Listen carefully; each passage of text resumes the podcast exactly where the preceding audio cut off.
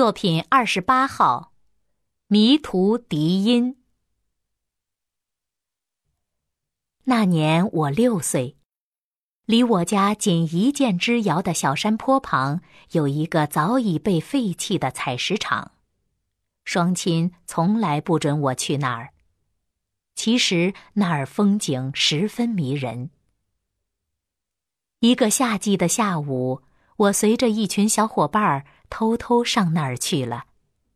就在我们穿越了一条孤寂的小路后，他们却把我一个人留在原地，然后奔向更危险的地带了。等他们走后，我惊慌失措的发现，再也找不到要回家的那条孤寂的小道了。像只无头的苍蝇，我到处乱钻，衣裤上挂满了芒刺。太阳已经落山，而此时此刻家里一定开始吃晚餐了，双亲正盼着我回家。想着想着，我不由得背靠着一棵树，伤心的呜呜大哭起来。突然，不远处传来了声声柳笛，我像找到了救星，急忙循声走去。一条小道边的树桩上坐着一位吹笛人，手里还正削着什么。走近细看，他不就是被大家称为“乡巴佬”的卡廷吗？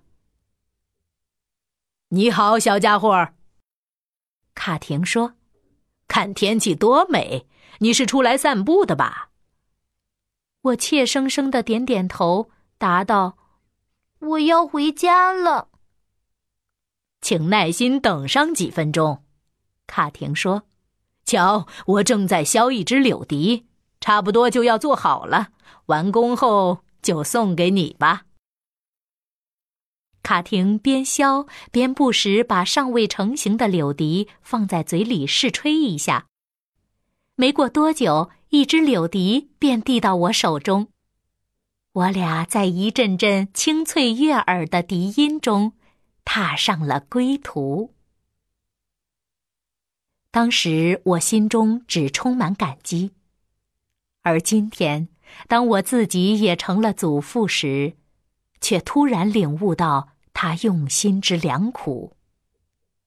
那天，当他听到我的哭声时，便判定我一定迷了路，但他并不想在孩子面前扮演救星的角色。于是吹响柳笛，以便让我能发现他，并跟着他走出困境。